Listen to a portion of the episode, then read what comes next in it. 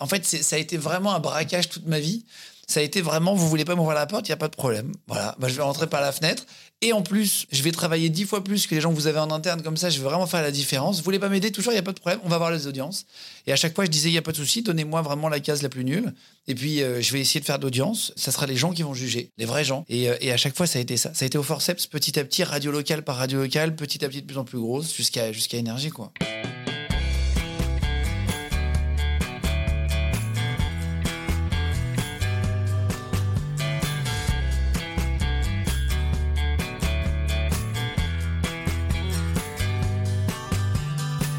Bonjour à tous, vous écoutez Cadavre Exquis, le podcast qui décompose un parcours inspirant. Pour ce nouvel épisode, je reçois un animateur multicasquette. Après avoir passé des années à animer les soirées de énergie, il s'est fait connaître avec un format d'émission exclusivement destiné au web, le QG. Il lance aujourd'hui un nouveau média 100% digital, Legend, dans la continuité de son parcours éclectique. Je reçois aujourd'hui Guillaume Play.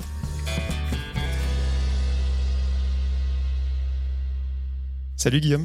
Eh ben bonjour à toi, enchanté. Jourdain Jordan. Jordan Voilà, c'est le Jordan, mais avant la télé-réalité.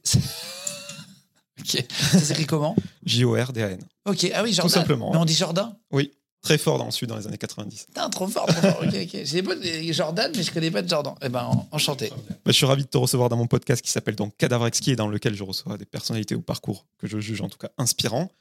Ça fait pas bizarre d'être l'intervieweur interviewé? Si, c'est assez, euh, c'est assez original. C'est assez dur pour moi parce que je suis assez pudique. je parle assez peu de ma vie. Je donne assez peu mon avis d'ailleurs aussi dans les émissions. J'essaie d'écouter les gens beaucoup, ça, ça me plaît beaucoup. Mais c'est vrai que je donne assez peu mon avis. Je suis assez pudique. Bah écoute, moi, c'est ce que j'aime dans tes interviews aussi parce que je déteste quand le gars qui interview raconte sa life. Bah ouais, je comprends. Je comprends. Alors ça m'arrive de raconter une anecdote parce que. Euh, les invités aiment bien parfois aussi quand, quand tu les laisses pas tout seul à parler pendant une heure et écouter quelqu'un qui raconte une petite anecdote, c'est sympa aussi. Mais euh, en tout cas, j'essaie de le faire au minimum, quoi. Voilà. Puis toi, tu es quand même une personnalité publique, donc euh, ça, ça, a du poids. T'es pas le gars random qui fait l'interview. Euh. Ah oui, non, bah après, ça, ça, je pense que tout le monde a des trucs intéressants à raconter. Et tu sais que vraiment, moi, c'est pour ça que je fais des interviews, c'est que je me suis rendu compte que je m'asseyais parfois dans des terrasses de café à attendre des potes 10 minutes et que je parlais à la table à, la table à gauche et à la table à droite et que tout le monde avait des trucs intéressants à raconter. C'est là où je me suis dit, mais en fait, euh, je, vais, vais pas du tout interviewer que des gens connus parce que c'est pas forcément les gens les plus intéressants. Il y a aussi des gens aussi intéressants qui sont pas connus, quoi. Voilà. On va revenir euh, plus que le début de ta carrière, le début de ton existence. Je commence comme ça avec tous mes invités. Je voulais savoir où est-ce que tu es né et où est-ce que tu as grandi? Bah, je suis né au Havre, mais je suis resté 4-5 ans. J'étais dans la même école maternelle que Medine, le rappeur, euh, dans un quartier qui s'appelle Montgaillard. Je suis né à Sainte-Adresse, un petit village juste à côté du Havre, mais j'habitais à Montgaillard. J'ai grandi là-bas quelques années. Mon père, directeur de supermarché, déménageait souvent avec ma mère. Et du coup, je suis parti habiter à Bordeaux. J'ai déménagé 14 fois, alors je peux te citer toutes les grandes villes de France. euh, mais j'ai fini après à Perpignan, Narbonne et Montpellier. Bah, je voulais te demander le métier de tes parents. Tu as parlé de ton papa. Ouais, ouais, je prends de l'avance sur les questions. C'est souvent le principe maintenant. non, non, euh, ma maman était prof de français à la retraite aussi maintenant. Euh, prof de français, mon père directeur de supermarché, boucher puis directeur de supermarché. Voilà, il est monté petit à petit euh, voilà, dans, dans, dans, le supermarché, puis il a pris la direction de, de magasin et il s'est éclaté comme ça la profession de ta maman, c'est très intéressant pour la question suivante. Je voulais savoir si tu avais euh, grandi dans un bain culturel euh, assez prononcé. Est-ce qu'il y avait des bouquins à la maison, la télé allumée, vous faisiez des sorties culturelles? Ouais, ouais, je, faisais beaucoup de sorties. Ma mère lit beaucoup, elle lit un livre parfois en un soir. Voilà, euh, pas moi. et moi, je lis pas, en fait, du tout. J'ai lu très très peu de livres dans ma vie avant de faire le QG. Et en fait, je lis les livres des gens que je reçois maintenant. J'ai découvert un peu le plaisir de la lecture, mais j'étais pas la génération lecture en fait. On est arrivé, même si ma mère lisait beaucoup, euh, moi, j'avais pas de musique chez moi. J'ai pas été du tout baigné dans la musique. Par contre, j'étais baigné dans les musées, dans les, les châteaux forts, les visites, tu vois, les, les voilà, le truc culturel, mais pas du tout de, de, lecture, en tout cas pour moi. Quoi. Ça se voit d'ailleurs vu les fautes de français que je fais. Est-ce qu'il y a une, une œuvre culturelle ou une personnalité qui t'a marqué, qui a peut-être une incidence sur la suite dans ta façon de procéder encore aujourd'hui? Euh, Ouais, en fait, je regardais, mais moi, j'ai toujours fait beaucoup de benchmark. J'ai toujours regardé beaucoup ce qui se faisait à droite, à gauche. Mais à l'époque, je regardais beaucoup les animateurs télé, les Christophe de Chavannes, etc. En fait, euh, Christophe de Chavannes à la grande époque, c'était quand même incroyable. Après, il y a beaucoup de gens qui ont oublié hein, ce, que c'était euh, que Christophe de Chavannes vraiment dans Ciel Montmardi, Coucou c'est nous, tout ça. Et, euh, après, moi, c'était plus, c'était plus la famille en or. Moi, j'étais très très fan de la famille en or. J'ai pas connu Patrick Roy, qui était animateur juste avant que je regarde, qui est décédé, mais c'était le seul mec qui riait de bon cœur à la télé. Et ça, je m'en souviens encore. Quel âge tu as? J'ai 37 ans. Bah, j'ai pas connu Patrick Roy du coup non plus. Non, mais moi non plus. En fait, je l'ai pas connu. J'ai regardé les best-of parce que tout le monde m'en parlait. J'ai des grandes sœurs. Ils me disaient, oh là là, mais l'animateur d'avant, le gars, il rigolait et tout. Il en avait rien à foutre. Et c'était très marrant parce que dans ces années-là, c'était pas du tout la génération de. euh, où les gens riaient vraiment de bon cœur à la télé, tu vois, c'était un peu, euh, on se tient bien, on fait attention à comment on est, machin. Et, et là, il y avait vraiment un truc, euh, il y avait vraiment un truc incroyable avec ce gars-là, quoi. Est-ce que je peux me faire couler un café pour Ouais, ou Ouais, c'est possible. Bah, voilà, Ouais. attends. Parfait. Je t'écoute, hein, je réponds à Bah, je, peux même faire ma question suivante. Vas-y, vas-y. Je voulais savoir euh, quel caractère tu avais quand tu étais enfant, voire ado. Et si je te pose la question, c'est que bon, voilà, tu es dans le paysage médiatique depuis un petit moment maintenant. Et pour moi, tu n'es pas du tout quelqu'un de tiède, si je puis dire. Tu fais tout à fond. Et je voulais savoir si tu avais toujours été comme ça. Ouais, ouais, j'ai toujours été comme ça. J'ai toujours aimé l'adrénaline. J'étais un peu timide, mais je le suis toujours un peu aujourd'hui. Ça se voit d'ailleurs. Il y en a plein qui le remarquent, euh, qui me le disent d'ailleurs quand ils me rencontrent et tout. Attends, j'appuie sur la machine. Voilà, c'est parti. Non, ah non, elle est pas chaude. Et, euh, et en fait, euh, j'étais un peu timide, mais en vérité, avec le métier qu'on fait, petit à petit, j'ai remarqué qu'il y avait, enfin, en, en interviewant beaucoup de gens, j'ai remarqué que beaucoup de mecs étaient timides de ce milieu. C'est marrant. hein. Beaucoup de gens étaient timides ou alors euh, avaient besoin de reconnaissance. Et en fait, on fait ce métier pour une raison euh, très simple, hein, tous. hein, c'est qu'on a besoin de reconnaissance. On a eu besoin de d'amour, de reconnaissance à un moment donné qu'on n'a peut-être pas eu assez, etc. Donc du coup, on fait ce métier pour euh, avoir ça. Et après, quand tu l'as compris, tu te soignes un peu, quoi. C'était pas ta question, mais Non, c'est- enfin, non, c'est- une espèce c'est de très, débat très philosophique. Il paraît qu'un moment qui a été déterminant dans ta vie, c'est à 18 ans, euh, lors de ton oral de bac de commerce, grâce à la ZZ de 7. Tous les sudistes. euh, Ah ouais, ouais, ouais, ouais, bien vu. Euh, la ZZ27, c'est des, c'est des gâteaux de là-bas. Euh, j'ai découvert ça parce que j'étais euh, enfin, entre Narbonne, Montpellier et, et Perpignan et je passais souvent par la ville de Sète pour aller voir ma, ma copine de l'époque. Et j'ai découvert ce petit gâteau, c'est un truc allongé. Et en fait, j'ai choisi ça en bac de, en commerce à l'oral. euh, Voilà, et, et j'ai pris ce gâteau, je l'ai fait sentir, je l'ai, je l'ai mis sous le nez des- du jury, je l'ai mis sentez-moi cette odeur et tout. Je l'ai craqué après les gâteaux dans l'oreille. J'ai écouté ce bruit. Et en fait, les mecs ont rigolé, m'ont dit Vous allez vraiment vous ennuyer en commerce. Par contre, vraiment, vous nous avez tous donné envie de manger ce gâteau. Et c'est le but. Vous nous avez donné envie d'acheter de, ce gâteau. Et ils m'ont mis 19 à l'oral, ouais. Et, ils m'ont dit Mais par contre, faites autre chose, vous allez vraiment vous ennuyer en commerce. Et c'est là, ça a été mon déclic. C'est marrant, hein, c'est une phrase d'une dame, je me rappelle plus comment elle s'appelle. Et je me suis dit, attends, mais euh, est-ce qu'elle a pas raison? Est-ce que je vais pas m'ennuyer en commerce et tout? Et, euh, et après, j'ai eu la possibilité de, bah, de, dans- dans- de- de découvrir la radio quelques semaines plus tard, euh, lors d'un forum d'école de commerce. Et je me suis dit, mais attends, c'est en fait, c'est ça qu'il faut que je fasse. On n'a qu'une vie. En fait, à partir du moment où tu comprends que tu n'as qu'une vie, eh ben, tu te dis, euh, autant prendre un métier qui soit pas un métier, en fait, qui soit juste une passion. Et autant vivre de sa passion si c'est possible. Après, c'est facile à dire. hein. J'ai de la chance et tout ça, machin. J'ai de la chance de. de- je je- je- m'en rends compte. Mais autant essayer, en tout cas. Il faut la provoquer, la chance. Il faut la provoquer, ouais. Ouais. Ouais. Quorum Ah bah, euh, de Montpellier, le- les Quorum stands. de Montpellier, forum d'école de commerce. Ah ouais, ouais, ouais. Avec, euh, avec un, un- une école de commerce, euh, une école journaliste qui s'est perdue au milieu des écoles de commerce. C'est drôle quand même. Je sais, à quel moment tu te perds? Tu vois, quand tu quand organises un salon pour une école de journée, à quel moment tu te trompes de salon? C'est fou. Et ben ça, ça m'a permis de faire euh, ma vie et ma carrière. C'est rigolo. hein. Et euh, les- stands des écoles de commerce, euh, même pas t'y aller. Quoi. Et les stands d'école de commerce, bah en fait j'ai regardé, si si, je prenais les, tu sais, je, je voulais faire plaisir à mes parents aussi, donc je prenais les, comment ça s'appelle, les, les petits prospectus, les petits tracts et tout ça, mais en vérité, bah j'avais découvert un, petit studio de radio à l'entrée de l'école de- de- du, du Corum, là je me suis dit, mais en fait c'est ça que je veux faire, je veux pas du tout aller là-bas, ça m'intéresse pas, voilà. Pardon, le bruit est hyper relou. Je pensais que ça s'entendrait moins. Mais bon, on se fait un café, on est un peu à la maison, hein, quelque part. T'es un peu dans mon studio euh, d'étudiants ici. Hein. euh, c'est un peu ma kitchenette, tu vois. On est dans le bureau, hein, voilà, pour expliquer. euh, dans mon petit bureau avec un petit canapé. Et puis là, j'ai une tasse, tu vois. Regarde, j'ai une tasse, j'ai un mug avec marqué Elvis on the line. Et en fait, c'est euh, un copain qui a fait un film qui s'appelle On the line euh, sur un animateur radio. Et il a eu Mel Gibson, un Français, hein. Ah, bah c'est euh, euh, c'est Romuald Boulanger. Boulanger. ouais. Voilà, exactement. Et j'ai déjeuné avec lui hier midi et il m'a filé son mug, voilà. Donc, Trop bien. euh, rapport avec la radio. quoi. Tac. Bah, justement, la radio, ce que, ce que j'ai appris voilà, en, en préparant cette interview, c'est que toi, tu es passé vraiment par le chemin standard, un très long chemin standard euh, enfin, qu'il faut faire hein, quand on se prédestine à être animateur radio, c'est les radios locales, etc. Et je voulais savoir si, comme, parce que moi je travaille dans une radio, tu le sais, euh, si comme beaucoup de gars de 18 ans, tu t'es retrouvé euh, chef d'une radio locale à faire tes speaks. euh, Ouais, ouais, ouais, bah, j'ai fait vraiment le cursus long, comme tu as dit. J'ai vraiment fait le cursus laborieux, je dirais, où personne te tend les mains. En fait, ça a été vraiment un braquage toute ma vie. Ça a été vraiment, vous voulez pas m'ouvrir la porte, il n'y a pas de problème. Voilà, bah, je vais rentrer par la fenêtre. Et en plus, je vais travailler dix fois plus que les gens que vous avez en interne, comme ça, je vais vraiment faire la différence. Vous voulez pas m'aider toujours, il n'y a pas de problème, on va voir les audiences. Et à chaque fois, je disais, il n'y a pas de souci, donnez-moi vraiment la case la plus nulle. Et puis, euh, je vais essayer de faire d'audience. Le, le, ça sera les gens qui vont juger, les vrais gens. Et, euh, et, à chaque fois, ça a été ça. Ça a été au forceps, petit à petit, radio locale par radio locale, petit à petit de plus en plus grosse, jusqu'à énergie, quoi. Et est-ce que le, les troncs communs pendant tes études, ça t'a servi ou euh, Enfin, moi, je le vois dans mon métier. Moi, c'est vraiment les galères, euh, enfin, l'expérience sur le terrain, avoir les mains dans le, dans le cambouis qui, qui m'ont vraiment formé. Est-ce que ça a été pareil pour toi? Ouais, bah, après, moi, l'école, le tronc commun, déjà, ce mot me fait peur. Euh, il m'angoisse parce que je trouve que le tronc commun, chaque être humain est tellement différent que c'est compliqué. Après, euh, dans quel sens ça sert Tu veux dire pour, euh, pour la radio? C'est ça, vraiment pour le métier en lui-même. Bah après, moi, je, je, en fait, en vrai, moi, j'ai pas appris beaucoup. Par exemple, en école de journalisme, je suis resté qu'une saison, j'ai pas appris grand-chose. Euh, j'ai appris plus avec 10 foules en 15 minutes de briefing, honnêtement, qu'en un an d'école de journalisme.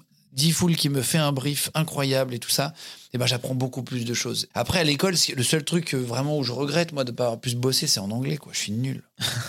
et en fait, bah là je prends des cours d'anglais. Ce soir à 18h, je suis en cours d'anglais, le lundi je suis en cours d'anglais, euh, je prends des cours d'anglais de ouf là parce que j'aimerais bien parler anglais. On est dans une génération, moi en tout cas, je suis né en 85, c'était une génération qui parlait pas du tout anglais.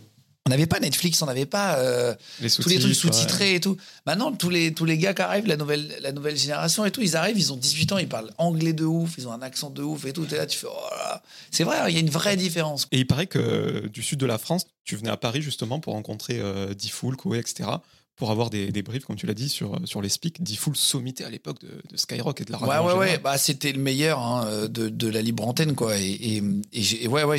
En fait, j'ai été embauché sur la locale de Skyrock à Perpignan. Et il a vu que j'étais vraiment un acharné parce que je suis, en fait, il y a une anecdote, j'ai jamais raconté vraiment et tout, mais je faisais une, une, un stage dans mon école de journalisme le matin. J'étais sur une radio qui s'appelle RTS, d'accord? Euh, Je faisais le morning. Non, pardon, je fais n'importe quoi. c'est Radio Flash. Ça, remonte à loin. Hein. Il y avait une radio sur Montpellier qui s'appelait Radio Flash. J'allais faire le morning chez eux. D'accord? Je faisais 6h, 9h gratuitement. C'était une petite radio locale et tout. Je, gérais tout le morning tout seul. Pendant mon école de journalisme, en stage le matin, 6h, 9h. J'avais une autorisation pour arriver à 9h30 en école de journalisme. Et après, le soir, je faisais 20h, 22h30 sur RTS, Radio Tosset. On parlait de 7 tout à l'heure. Euh, où je faisais une autre radio. Je travaillais tellement que j'ai fait un malaise en fait, à un moment donné. Euh, sur, dans ma voiture, je me suis quasiment évanoui et tout. J'arrivais plus à me lever. J'étais la voiture bloquée la nuit et tout parce que je dormais 3 heures. Je retravaillais le morning. Le morning, tu te lèves à 3 heures hein, pour être à 6 heures à l'antenne. Donc, du coup, tu, je bossais le matin. Je rentrais, il était 23 heures. Je dormais 4 heures et tout. Bon, bah, au bout d'un moment, le corps lâche. Et en fait, Diffoul le sait, ça. Et il se dit, OK, il y, a un, y a un gars qui est sûrement très, très motivé là pour euh, faire deux stages, plus une école, plus machin. Et en fait, du coup, je, je, je, lui explique mon cursus, je lui explique machin. Je prends la direction de, de Skyrock Perpignan. Et, il voit bien que je suis un acharné. Et, en fait, il me, il me donne des, bah, des cours, hein, finalement. Il me forme. Il me forme le, le vendredi soir. Il écoute mes speaks. Il me donne des conseils, euh, des conseils bienveillants, euh, à la dure, un peu à la Whiplash, le film avec le batteur, là.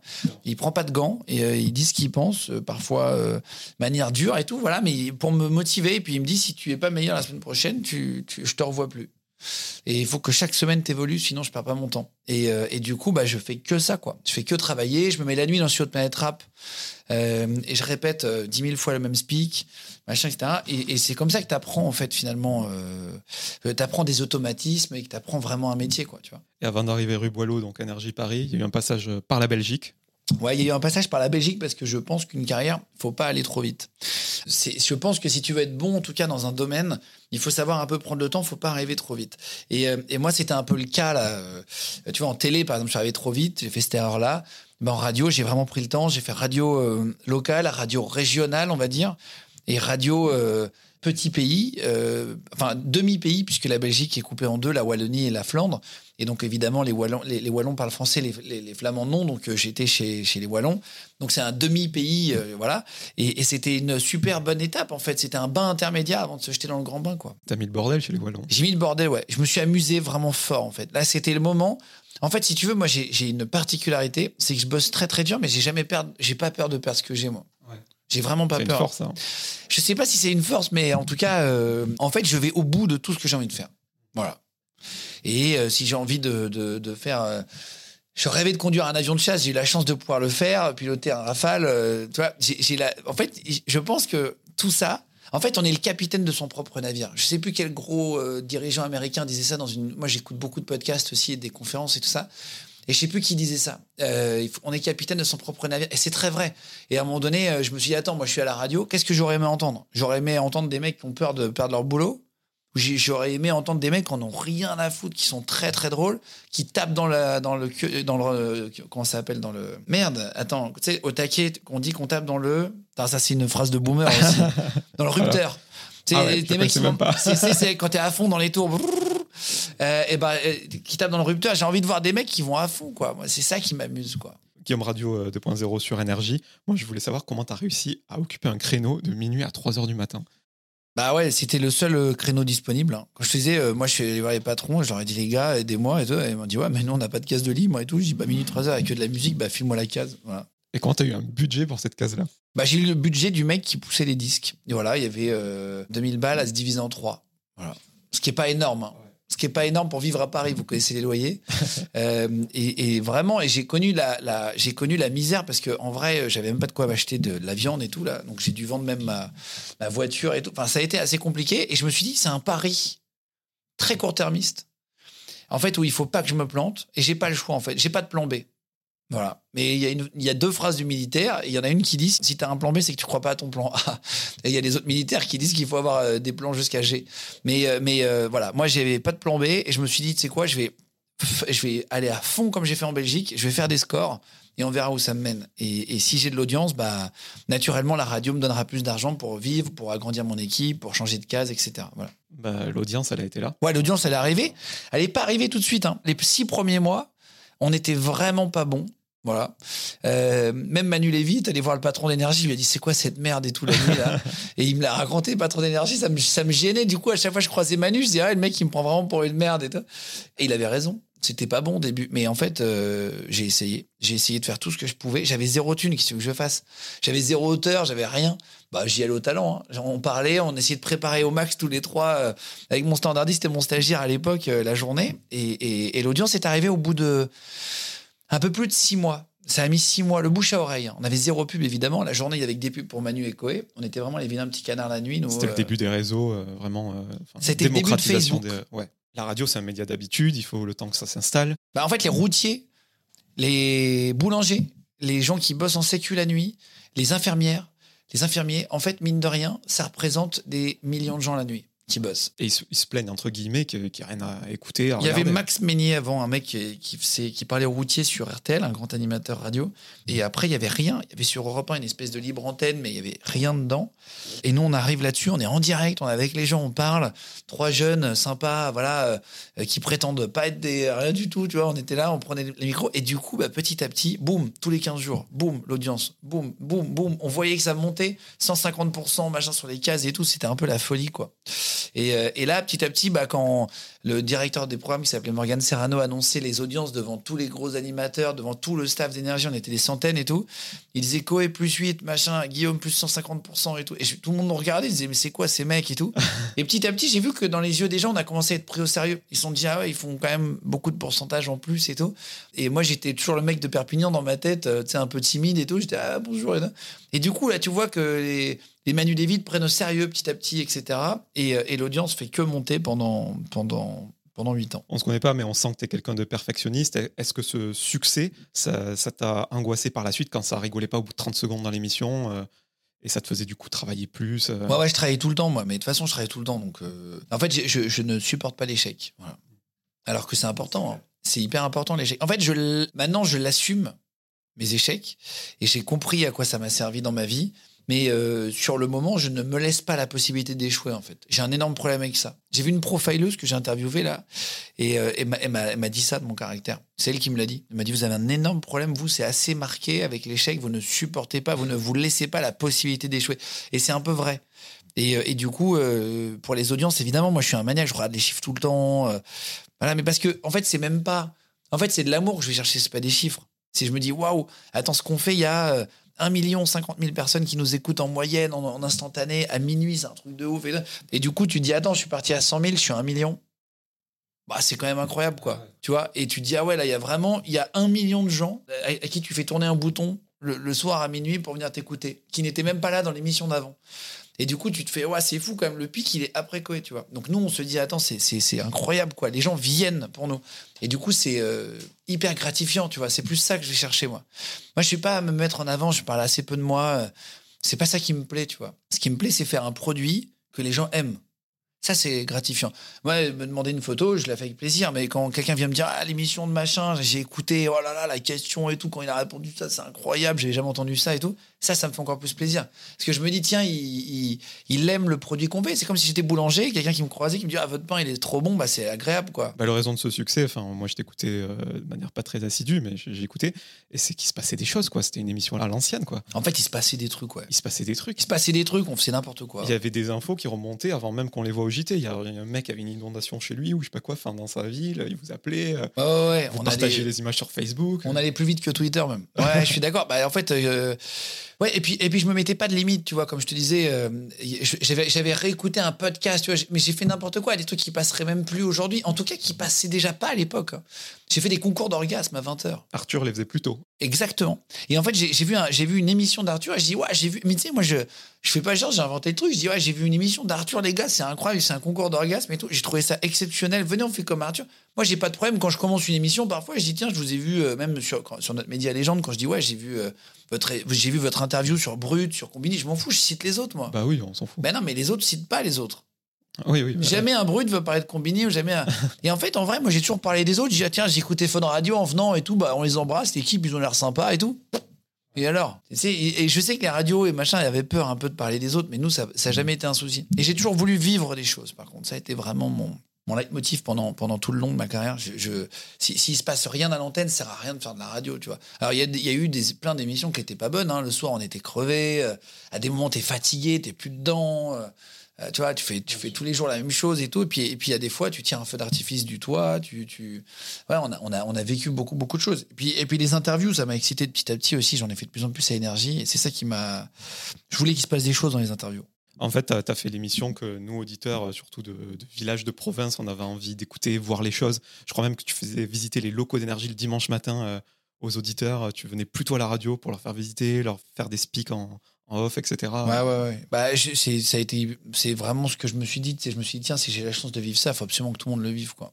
Et, et et en fait, c'est un peu comme si j'étais avec ma famille. Je dis, tiens, j'ai envie que ma mère, elle parle dans le micro. Tu vois, le jour elle vient essayer, le jour elle vient me, me rendre visite à la radio pour voir où je bosse, j'ai envie de lui faire parler, dire, tiens, essaye, maman, tu vois, tiens, papa, prends le micro et tout. Tu vois, je leur ai fait. C'est trop marrant. Et quand je suis avec les gens qui nous écoutent, c'est mon plaisir de. En fait, une passion, ça se partage. Moi, je prends aucun plaisir à être tout seul. Enfin, vivre un truc, tu vois. J'ai des potes qui partent tout seuls en vacances en Thaïlande et tout. Moi, je serais incapable de partir en vacances tout seul. Moi, ce que j'aime, c'est vraiment dire Ah là là, regarde, ah là, t'as vu ça, viens, on va faire ça. Enfin, c'est de partager, quoi. Je suis plus un mec comme ça. Tu sais, quand je reçois des, des invités à la radio, surtout dans, dans les anciennes générations, ils disent qu'un des plus grands fléaux de la radio, c'est qu'elle soit filmée. Ah, c'est vrai Toi, t'es un des gars qui a, qui a amené ça quand t'as vu les GoPro arriver, les 5D. euh, t'as, câblé, quoi. T'as, voulu les mettre dans, dans ton émission à l'ancienne sur énergie. Ouais, ouais, je sais. Les anciennes générations n'aiment pas, mais c'est normal. euh, L'humain, au début, n'accepte pas le changement, tu vois. C'est comme les voitures électriques, c'est long à arriver, alors que c'est logique. Et, et c'est pareil. J'ai commencé à mettre mes, mes GoPro et mes 5D, mes appareils photo et tout pour filmer. Mais en fait, c'est pas ça. C'est ce que je dis tout le temps, c'est une rue passante, en fait. En fait, YouTube, c'est une rue passante, plus passante que la radio aujourd'hui. Il y a plus de gens sur YouTube. Donc, bah, où est-ce qu'il faut aller? Il faut aller sur une rue passante. Donc, euh, nous, on a un studio, on parle. C'est dommage de pas faire profiter les gens qui sont dans la rue passante d'à côté, quoi. Voilà, c'est juste ça. Mais je pense pas qu'on cannibalise. Ça, je pense que c'est les, les anciennes générations qui n'ont pas compris le digital, qui pensent ça, tu vois. Moi, les patrons d'énergie, la grande patronne d'énergie m'a dit Ouais, t'es en train de cannibaliser l'antenne avec euh, YouTube, tu fais 28 millions par mois, machin. Mais en fait, pas du tout. C'est juste qu'ils sont là-bas de toute façon. Et ils reviendront plus jamais à la radio. Voilà, faut arrêter de croire. Les gens n'ont plus de radio. Moi, je n'ai plus de radio chez moi. Je n'ai plus de radio dans ma voiture. J'ai une Tesla, j'ai Spotify. Euh, Petit à petit, dans les nouvelles voitures qui arrivent, là, il y a toutes les nouvelles voitures, il y a même plus de tuner FM. Il faut commencer à s'inquiéter. Il faut se réinventer. Voilà. Et, bah alors, vous avez des studios de podcast, vous avez des réseaux euh, avec des artistes du monde entier, etc. Vous avez de la musique. Bah venez, on réinvente le truc. Ça a été plus ça, moi. Tu vois. Et d'ailleurs, je- j'en parlais à l'époque à Énergie. Je leur disais, les gars, venez, on vend l'application. 4 euros par mois et on met la musique illimitée dessus. Ça s'appelle Spotify aujourd'hui. Mais et je l'ai proposé en 2011 hein, au patron. Mais je me rappelle très bien. Et ils m'ont dit mais tu peux pas faire payer la musique machin comme ça. Euh, et, et ben si. Voilà. Et en fait, je pense que chaque euh, génération évolue. Tu vois, moi, j'étais sur Skyrock à l'époque, ils voulaient, euh, ils voulaient pas aller sur Facebook et tout parce qu'il y avait les Skyblogs. Bah, en fait, t'as beau lutter. En fait, il faut accepter.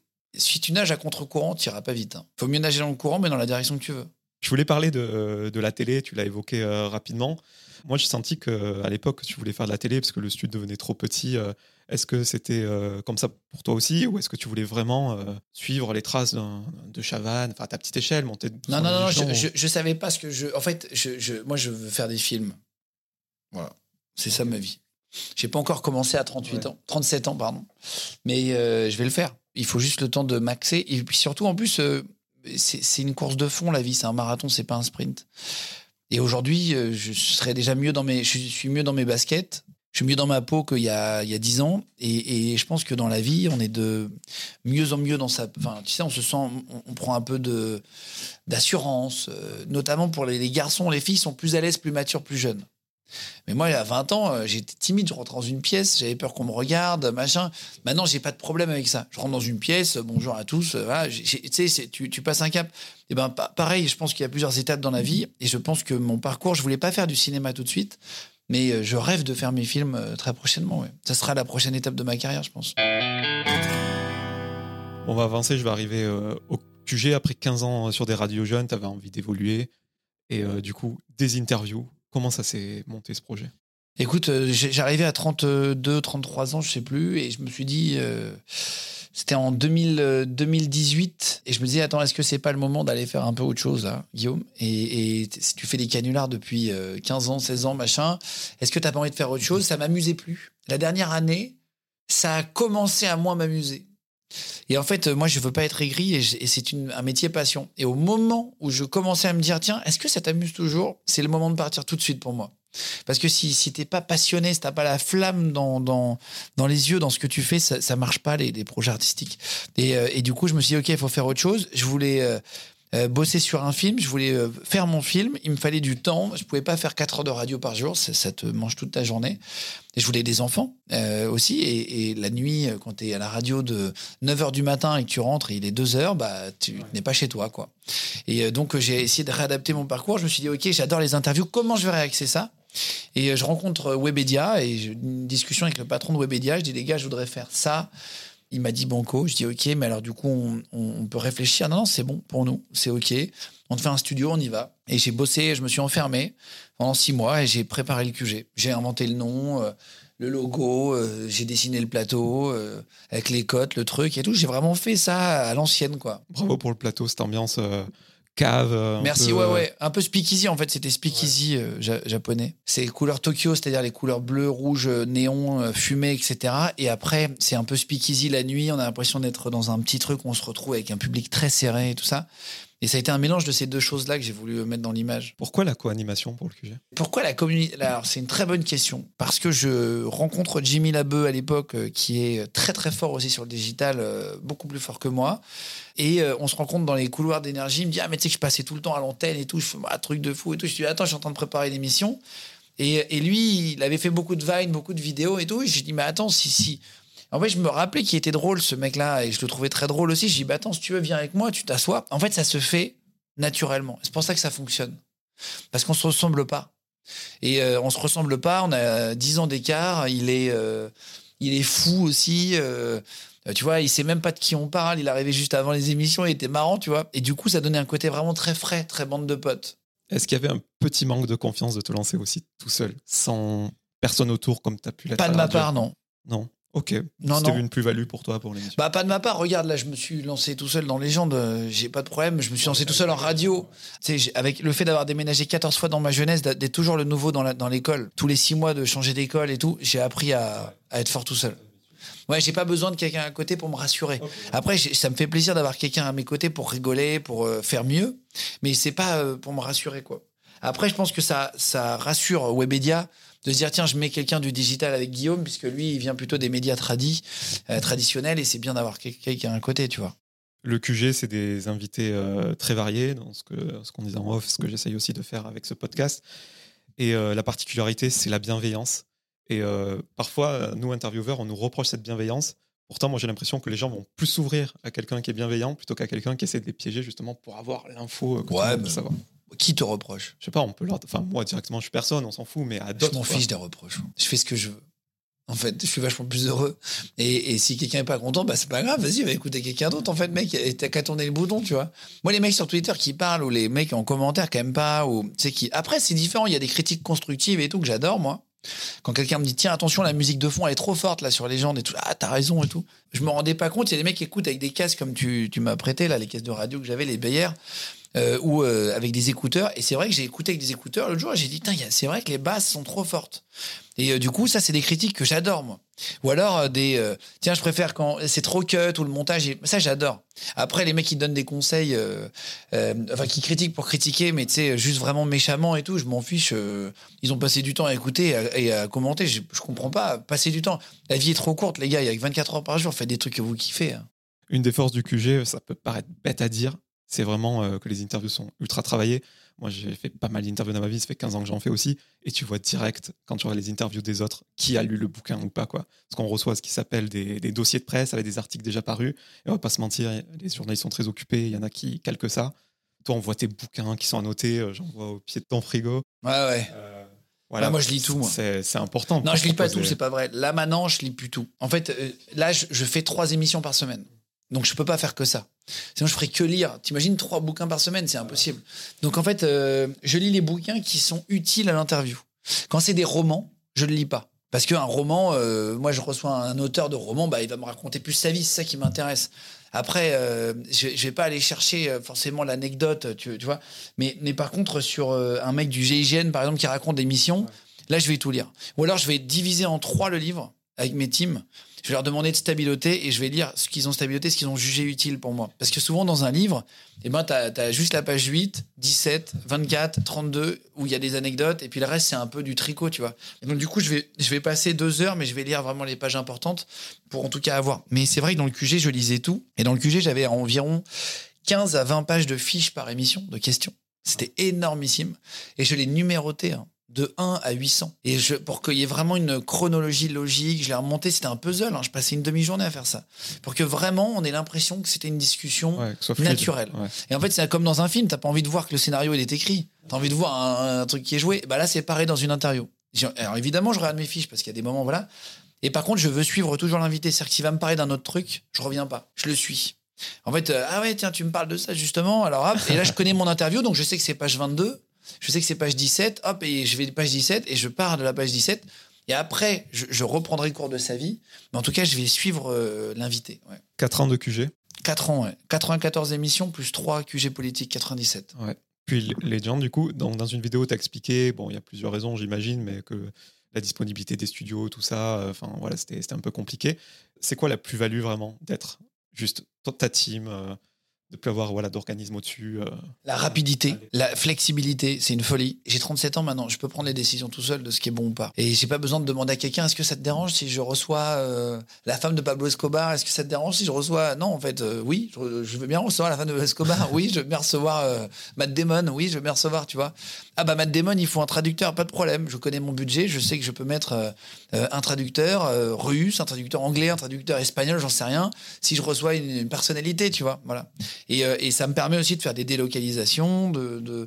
Et puis, c'est ce que j'avais vraiment besoin. Moi, je suis un husky, hein, j'ai besoin d'être dehors aussi. Et le QG, c'est le défaut de sa qualité, c'est qu'on on était euh, super bien dans ce, dans ce studio-là, ça marchait grave. Les invités se sentaient à l'aise, il y avait une super chaleur humaine, mais du coup, on sortait très peu, ou un peu de vent sur les marches, mais du coup, t'es tout le temps enfermé, quoi. Et moi, je me suis tapé quand même 15 ans de studio de radio euh, climatisé, enfermé, euh, à pas voir la lumière du jour, tu vois, la nuit.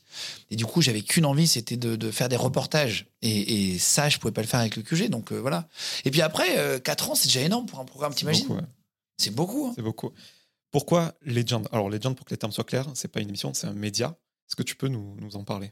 Bah, c'est un média. euh, moi, je voyais Brut, Combini, Loopsider, je voyais Neo TV, je voyais tous ces, tous ces médias digitaux qui proposaient des, des, lignes édito qui, étaient, euh, qui sont bien. Euh, Neo TV qui a une ligne édito aussi super patriotique, terroir, etc. Brut qui, qui va être. dans le reportage, Combini qui va être plus street. chacun a sa ligne édito et je me dis, mais attends, la mienne, elle y est pas en fait.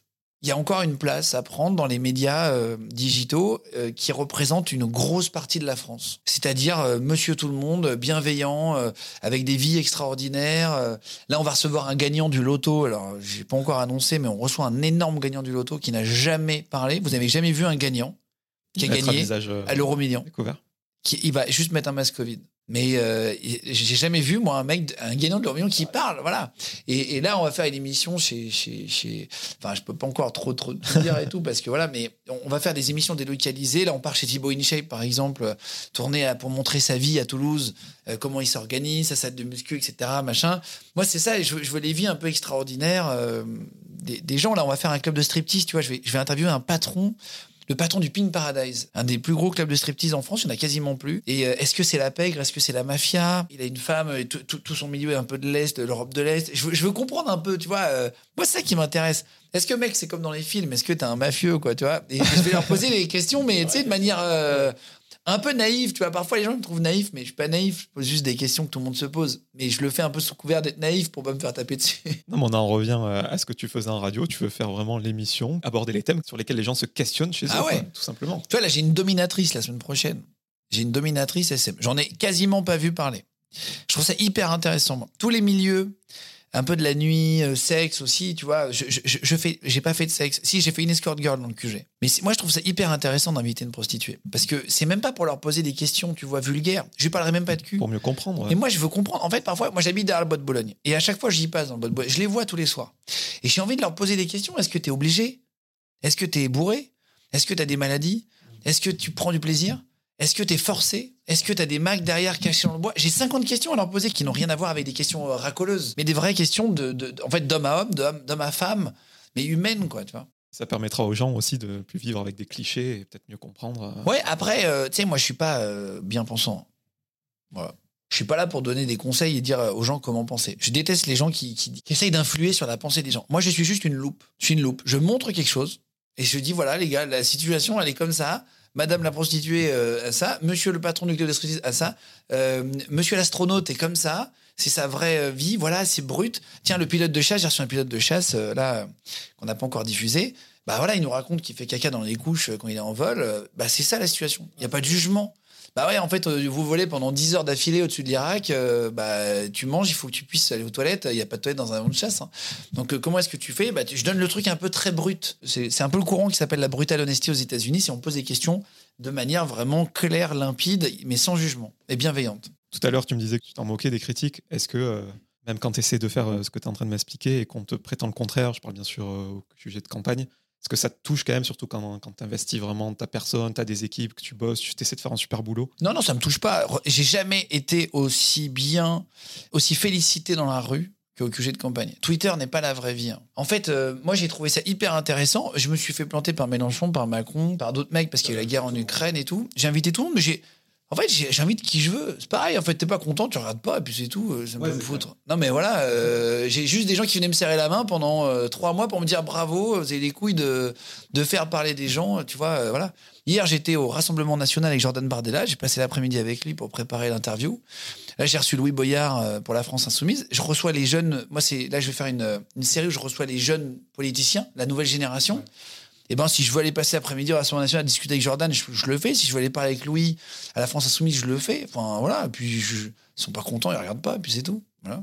Pour l'instant, sur euh, la chaîne YouTube Legend, donc il y a les interviews euh, Legend, donc celles en longueur, les focus de 15 minutes, comme euh, tu l'as fait avec Juliette Armanet, etc.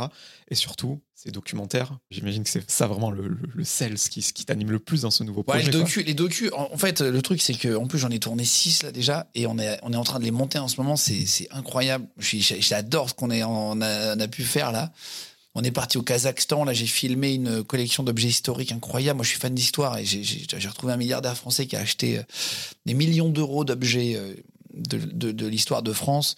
Il a acheté des objets incroyables, quoi, vraiment, euh, qui m'a mis dans la main. Il a racheté le livre de mots de passe qu'a fait euh, Charles de Gaulle pour Radio Londres quand il donne les, le, le fameux message pour dire que le débarquement c'est le lendemain là. et ben j'ai ce livre dans les mains euh, où il a écrit lui-même les mots de passe et tout ça. Donc je vis avec l'histoire de France. Enfin tu sais là vraiment on vit des trucs. On part au Kazakhstan dans une mine d'uranium. On fait vraiment des trucs incroyables quoi. Voilà. Il y a une vidéo sur le porte-hélicoptère amphibie euh, en ligne déjà. C'est le premier docu qu'on a fait avec la, la, Marine nationale. Là, on est en train de réfléchir à faire quelque chose avec, euh, avec, euh, avec les armées aussi, parce que ça se, les gens ont adoré. On a fait 2 800 000 vues, j'ai vu sur Facebook, là, sur ce docu. Ça a cartonné sur Facebook. Vraiment, le truc est parti. Voilà. Et, et ça me fait plaisir, parce que on, on vit quelque chose d'incroyable. De manière brute, on montre les, les, les, comment ça se passe aux gens. On montre vraiment l'intérieur d'un porte-hélicoptère. Je trouve ça fou. Et voilà, et on montre la technologie de la marine française. Ils sont pas assez représentés, tous ces gens, je trouve, qui donnent leur life, quoi. Ils donnent leur vie. Ils sont pas payés. Franchement, quand tu sais combien est payé un, militaire et tout, tu dis, voilà, là, les gars, ils partent trois mois, six mois, leur vie familiale, elle est compliquée parce qu'ils se donnent pour le, la nation. Il y a, y a vraiment deux France, quoi. Et les gens se rendent pas compte, en fait, à quel point les, les gars sont incroyables, se donnent et tout. Et c'est hyper important de leur donner. Euh, bah, la parole de, tu vois j'ai interviewé le boulanger du bateau. Moi j'ai voulu aller dans la boulangerie. J'ai dit les gars on se lève à 6 heures. On s'est couché à 3 heures. On se lève à 6 heures. Ah je vais aller parler au boulanger. Mais en 15 minutes en plus on a voulu faire un format court. Ça a été une connerie parce que les gens nous ont c'est exactement ce que j'allais te demander. Pourquoi 15 minutes? Bah parce que euh, tu sais en fait euh, moi je peux pas réaliser les docus. C'est à dire que je prends des réalisateurs différents. Euh, parce que je peux pas être derrière la caméra devant à l'écriture au montage. En fait il faut que je choisisse mes combats Surtout sur un média où j'ai euh, euh, 5 posts par jour sur 5 réseaux différents. C'est, c'est, ça veut dire 25 vidéos à monter par jour. 25 vidéos à sous-titrer, des formats et tout, laisse tomber. Tu l'as vu, c'est une usine. Il y a 6 monteurs, 6 graphistes. et, c'est du taf. Et c'est du taf de ouf. Et donc, moi, je peux pas choisir tous mes combats. Donc, en fait, je prends un réalisateur qui a une, une appétence, qui a une envie de faire des trucs très rythmés. Et que j'adore, qui a une super patte. T'as vu, c'est super quali. Mais par contre, sa manière de faire, c'est clac, clac, clac, clac. Ses changements de plan, c'est limite un clip. Et ben, je lui fais confiance. J'adore son boulot sur Internet, j'adore ce qu'il fait. Je dis, bah vas-y, moi je suis, devant. Tu me dis, moi je veux juste aller voir les, les. Je veux pas aller voir que les soldats. Enfin, c'est même si tout le monde est soldat, donc c'est une mauvaise, euh, une connerie ce que je te dis, mais je veux aller voir tous les gens, pas que les pilotes d'hélicoptère. Je veux pas aller au boulanger qui se lève à 6 heures pour donner à bouffer au pilote d'hélicoptère qui lui va faire une mission. Je veux comprendre la chaîne en fait. Eh ben, euh, euh, il a décidé de faire un format court, mais d'ailleurs même même lui, hein, on s'est dit tiens ah putain, mais c'est vraiment bien quand même. Et, et on savait pas comment ça allait être reçu. On l'a monté avant de lancer Légende. Et on s'est dit, tu sais quoi, il faut mieux que ça soit trop court et qu'on en manque, et que les gens nous disent, ah, c'est trop court que le contraire. Et donc, du coup, le prochain sera plus long. Voilà. Et ce que j'ai beaucoup aimé, moi, dans ce format, c'est euh, donc il y a le côté euh, plein de coupes, etc., euh, sur, sur le bateau. Il y a toi et tes interviews. Et surtout, j'ai aimé le recul de la partie narration en studio. Tu dézoomes, tu as le recul. je trouvais ça super intéressant. Ouais, bah là, là, tu vois, on a, on a voulu faire des lancements en plateau parce que bah, le plateau est, et c'est exactement ce que tu disais tout à l'heure, tu vois. C'est, contrairement à QG, j'ai le plateau tout le temps dispo. Donc là, si je veux aller tourner tout de suite, je peux y aller. Et ben là, on a, fait une, on a fait un reportage à, Auschwitz où je suis parti avec Cyril MP4. Donc là, tu vois, c'est exactement ce qu'on se disait tout à l'heure. Je suis pas obligé. Là, j'ai fait un docu tout seul. Le prochain, je le fais à deux. Parce que Cyril euh, est un super youtubeur, enfin un super créateur de contenu qui est chambé. Il est, il, a, il est fan d'histoire. Il est hyper intéressant. C'est un gentil gars. Et ben du coup, ce gars-là, je lui dis bah viens, t'es fan d'histoire. Attends, je vais à Auschwitz euh, dimanche bah, tu sais quoi, viens avec moi. Puis après, on a reçu deux dames déportées à Auschwitz dans le studio. Et du coup, on croise leur dire, leur récit, avec les images qu'on a tournées de nous à Auschwitz. Donc elles nous disent ouais on arrive à la Juden Ramp, boum, on monte des images de la Juden Ramp où on est tous les deux. Tac et puis ensuite on a passé, on a marché deux kilomètres sur un chemin, boum on monte le chemin parce qu'on le fait à pied avec euh, Cyril et du coup on illustre. Et ben ça ça me permet et là du coup le docu va plus durer une heure que, que 15 minutes. Dans le communiqué de presse légende il y a marqué une grande partie des contenus en format court sera dans un premier temps incarné par Guillaume Play lui-même. Est-ce que on te verra plus sur le long terme ou non, non, que sur pas, en fait, C'est exactement ce que je te disais tout à l'heure. Mon but, c'est d'avoir un média que j'aurais aimé voir. Et c'est de, me dire, attends, le média, il n'existe pas, bah, tu sais quoi, je vais le créer, je vais être dedans, mais je vais le partager. Mon but, moi, c'est pas de tout faire. Et c'est euh, là, euh, c'est euh, donc je fais avec je fais avec Cyril un reportage. L'objectif, c'est qu'après, il y ait des mecs qui fassent des reportages où moi, je ne suis même pas dedans. En fait, c'est ça. Et c'est que c'est un truc de partage pour moi, un média. Alors, il faut que ça soit rentable. Il faut que ça fonctionne. Il faut qu'il y ait des gens, il faut qu'il y ait de la pub dessus, il euh, faut qu'il y ait des vues pour qu'on gagne notre vie. Sinon, euh, moi, je fais vivre 25 personnes hein, quand même là. Je confirme, il y a beaucoup de monde. T'as vu, hein T'as vu, c'est gros quand même. Je m'y attendais pas. Eh ben attends, faut y aller. Hein. Et, faut... et, le matin, je me lève, je me dis, j'ai 25 mecs à nourrir, plus leur famille. Et il y en a plein qui ont des enfants et tout. Donc tu fais, wow, attends, ça rajoute un stress. Donc évidemment que les six premiers mois, moi je le lance parce que c'est mon but. Mais après, vraiment, mon... je, je me sentirais très très épanoui moi, j'ai toujours eu ce partage. J'adore le partage. C'est exactement ce que je disais tout à l'heure. Je partage mes vacances, je partage tout. J'adore être avec du monde. Bah, moi, je vais être hyper épanoui quand euh, Anthony, qui est venu avec moi, par exemple, sur le Dixmude, qui est derrière toi, dans son bureau là-bas, qui nous fait coucou, bah, on est parti sur le bateau avec lui. Moi, je serais hyper épanoui. Là, il va faire un tournage tout seul dans un autre lieu. Là, il part euh, avec une équipe et tout. Moi, je suis trop content, quoi. Je suis trop content et j'y vais pas du tout, là, tu vois. C'est impressionnant le nombre de, de projets que tu as d'avance, en tout cas, ou en préparation. euh. Bah, t'es obligé parce que t'es obligé de prendre un peu d'avance, ouais. En fait, sur un média, là, tu vois, on a 6 docus. Là, on va, on va tourner 10 délocs au mois de mai. On part 15 jours et on va tourner une émission avec. euh, euh, tu sais, c'est vraiment très large. Je vais tourner avec Nasdas à Montpellier, euh, plus grand influenceur sur Snapchat. Je pars avec lui dans son quartier de Perpignan. Moi, j'étais au bahut avec lui, en fait. On s'est rendu compte que dans le même lycée, c'est marrant. Euh, je, vais, faire Thibaut InShape. Je vais faire Stéphane Bourgoin, spécialiste des serial killers qui avait menti. Et ben, je vais aller lui demander pourquoi il a menti. Et il est d'accord pour m'expliquer. Donc je vais aller le voir je vais lui dire explique-moi pourquoi t'as menti. Et je vais aller chez lui. Voilà, dans l'ouest de la France. Il ne sort plus de chez lui, je vais y aller moi. Et il va m'expliquer, voilà, et c'est pas grave, il a le droit, il a fait une erreur, il a le droit d'expliquer, en fait, tout le monde a le droit de faire des erreurs, tu vois. Là, je vais peut-être recevoir Tex, Tex qui a été viré suite à une blague, aussi mauvaise soit-il, euh, moi j'ai envie de comprendre. On est dans une société aujourd'hui qui, sur une mauvaise blague, aussi nulle soit-elle, hein, attention, hein, je, je ne cautionne pas sa blague, mais tu te dis aujourd'hui, tu peux perdre ton boulot, ta famille. Non, mais il a agressé personne, le gars. Il a touché personne. Et je trouve ça intéressant de le recevoir. Et en fait, bah là, tu vois, j'aurais peut-être pas pu le recevoir chez, chez, chez Webedia, j'aurais peut-être pas. Ah, en termes d'image et tout. Non, moi, je suis pas d'accord. Je pense que recevoir quelqu'un, c'est pas cautionner ce qu'il a fait. Parce que je regarde, je reçois des tueurs, des gangsters, des braqueurs, des mafieux, euh, des flics. et Voilà. Et, et- et donc, parfois, bah, des astronautes, je reçois des gens qui sont du bon côté de la force, je reçois du des gens du mauvais côté de la force, et je les écoute sans les juger. Et moi, c'est ça qui m'intéresse. J'ai envie d'écouter euh, tout le monde. Est-ce que tu as une limite quand même? Ouais. Ceux qui ont tué des gens? Non. Même pas? Non, si, non, moi ça m'intéresse. Ben non, parce qu'en fait, euh, la France, il n'y a pas que des gens gentils. hein. Sur 65 millions d'habitants, il n'y a pas que des gens sympas. Et en fait, ne pas écouter. Tu sais, moi, je viens d'une famille où il y a des gens dans l'armée. Et en fait, apprends un truc. Une autre phrase, tiens, de marin. Mon père était marin avant d'être euh, dans, dans les supermarchés. Il a fait une carrière dans la marine. Et ben, euh, quelque chose que tu apprends à l'armée, c'est si tu veux combattre un ennemi, il faut le connaître. Et ben, en fait, euh, ne pas donner la parole aux gens qu'on n'aime pas. Je te parle pour plein de gens quand ils me reprochent de machin. Et ben, vous êtes dans le faux. Tu veux, tu écoutes justement l'interview du mec que t'aimes pas. Essaye de le comprendre. Si tu veux le combattre, essaye de le comprendre. Essaye de comprendre ses idées. Essaye de l'analyser. C'est exactement ce que font les boxeurs. Avant un combat, ils regardent un combat du mec qu'ils vont combattre pour voir comment il se bat. Pour voir là où il est fort, là, ses points faibles, le- au sol, debout, machin, les gens, les, les droites, les super. Ils regardent comment ils se battent. Et ben, c'est exactement pareil pour nous. Vous aimez pas, regardez-le pour les comprendre. Et en France, on essaye de faire croire qu'il y a que des agneaux à la télé, on essaye de, de nettoyer trop, qu'il n'y ait plus d'aspérité. Mais non, il y a des gens qui sont méchants, il y a des gens agressifs, il y a des gens dangereux. C'est ça la France. Il y a des gens gentils, il y a des gens incroyables, il y a de tout. C'est comme dans tous les pays d'ailleurs. Et du coup, ta limite? Bah, ma limite, je, je peux même pas te la donner. J'aurais des limites. Je vais pas te dire, tiens, euh, euh, ouais, un- si tu vois un, un- un pédophile, voilà, un truc vraiment, j'ai même pas envie de leur parler parce que j'aurais vraiment envie d'être agressif avec lui. Et en fait, je saurais pas me retenir depuis que je suis. Alors déjà, euh, avant d'être papa, je, je l'ai haïssé, et là maintenant. euh, Ah là, ouais, tu fais un transfert. euh, Là, tu fais un transfert ouais. et tout, donc je pourrais pas arriver à parler à quelqu'un. Ça, c'est voilà, je te donne un exemple. Comme ça, tu as un exemple. Est-ce que le public te manque? Le public me manque, oui et non, dans le sens, j'adore l'ambiance du public, mais là, je reçois des gens pas connus que je pouvais pas recevoir au QG. Donc en fait, le public, je leur donne la parole maintenant, c'est quand même vachement mieux.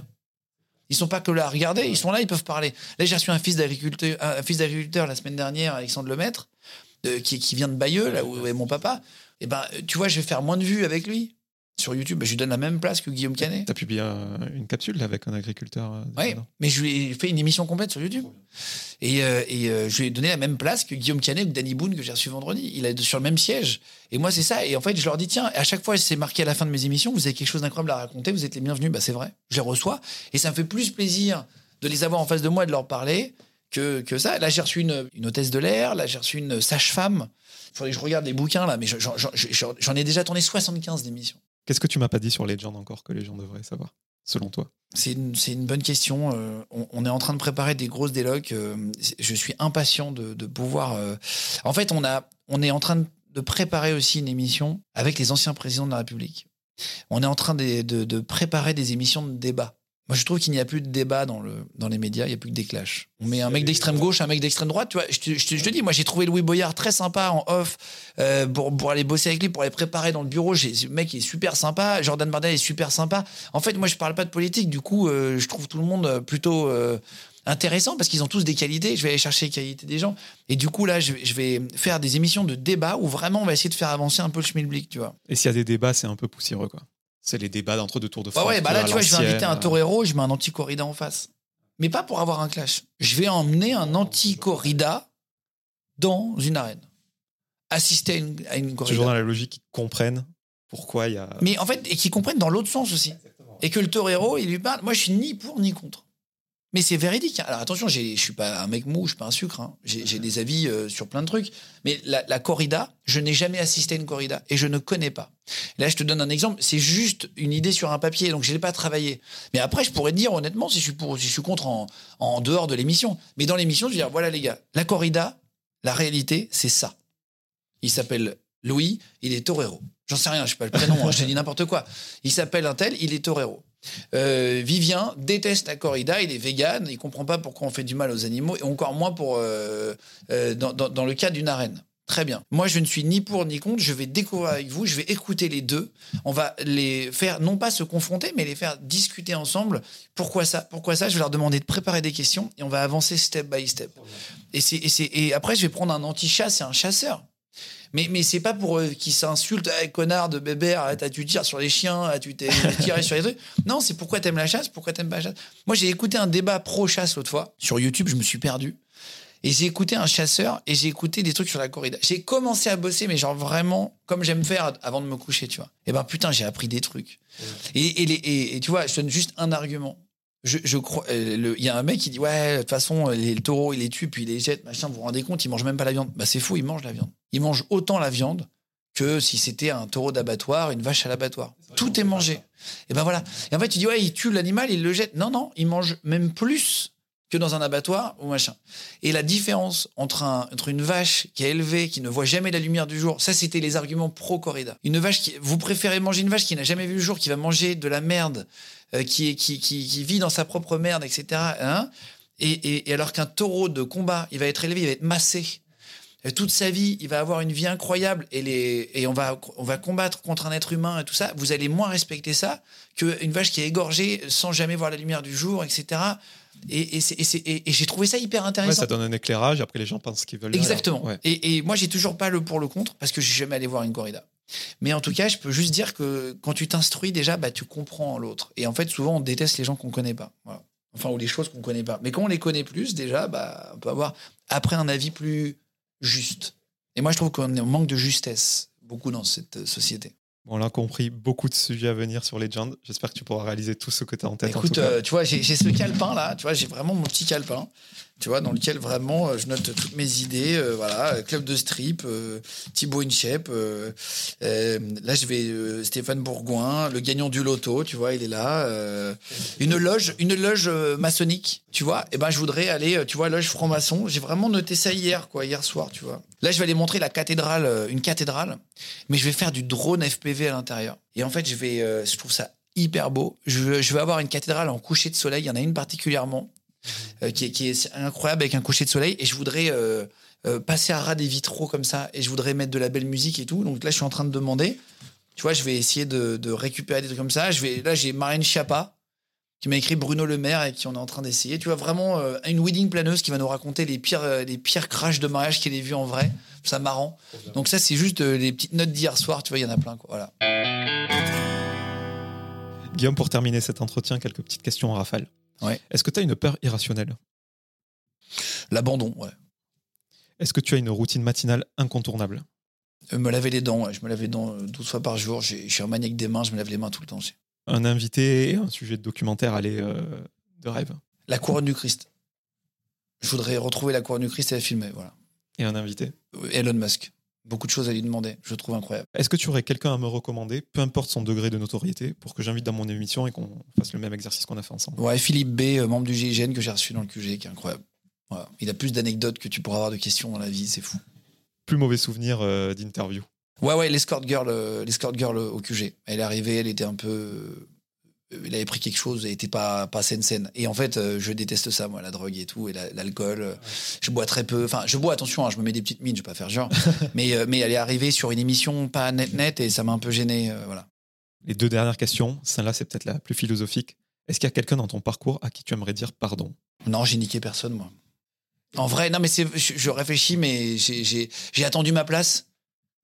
J'ai attendu ma place, j'ai attendu euh, plusieurs années euh, derrière Coé euh, pour avoir le créneau. Je l'ai pas volé, j'ai su aller à la loyale, donc j'ai pas, j'ai pas de pardon à demander, tu vois.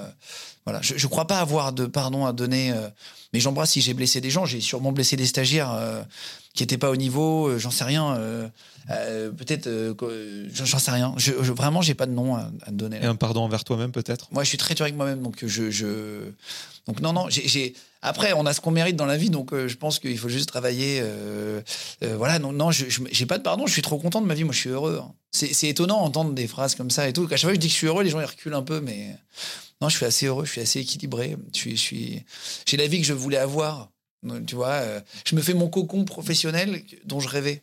Là, euh, je t'aurais pas dit que j'allais faire un média il y a 10 ans, mais là, maintenant, il y a des médias digitaux qui sont possibles, qui sont possiblement rentables. Il y en a qu'un qui est rentable aujourd'hui, de médias digital, c'est Loopsider. Et donc, euh, même s'il y en a qu'un, bah, je vais tenter d'être le deuxième, tu vois. Voilà, c'est l'objectif. Comme au début de l'interview où tu m'avais coupé l'herbe sous le pied, tu viens de le faire là avec ma dernière question. Et en plus, je suis content parce que c'est une question qu'on voit pas souvent dans les interviews. Toi, tu la poses avec légende, notamment à Juliette Armanet, euh, c'est la dernière vidéo que j'ai vue de toi. C'est est-ce que tu es heureux en ce moment? Donc, tu m'y as répondu. Est-ce que tu as atteint une sorte de quiétude, de plénitude professionnelle à l'instant T? Ouais, bah, euh, alors plénitude, non. Euh, parce que 25 salariés, bah, t'es pas dans une plénitude professionnelle, mais je, je dors mal, j'ai envie de faire mieux. Là, on a 130 000 abonnés en 5 semaines sur YouTube, c'est incroyable. En vrai, c'est incroyable. Et oubliez pas, les Loopsiders ont 6 ans, combiné à 14 ans. C'est long, tu vois, pour avoir un, million d'abonnés, etc. Donc 130 000 en un mois, c'est fou. En fait, c'est ça qu'il faut regarder. Donc j'ai pas une plénitude, je suis heureux de faire ce que je fais, mais j'aurai une plénitude quand je serai rentable. Quand je serai très rentable, quand ça va. euh, mais tant que je suis pas premier, je suis pas dans une plénitude de toute façon. tu sais, moi à la radio, je m'arrachais tant que j'étais pas numéro un. Et après, quand t'es numéro un, t'as peur d'être numéro 2. mais c'est ça qui est excitant au milieu artistique, c'est que tu te reposes pas euh, sur tes lauriers. Mais après, c'est une vie que j'ai choisi d'avoir. Moi, j'aime bien être dans une petite pression euh, positive, tu sais. bah, Merci beaucoup, Guillaume. Avec plaisir, merci à toi. C'était un vrai plaisir de te parler.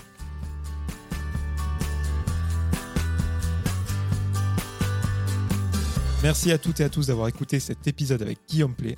Si vous voulez soutenir le projet, vous pouvez mettre 5 étoiles sur Apple Podcast et Spotify et vous abonner à Cadavre sur toutes les plateformes de streaming. Je vous donne rendez-vous très bientôt en compagnie d'un nouvel invité.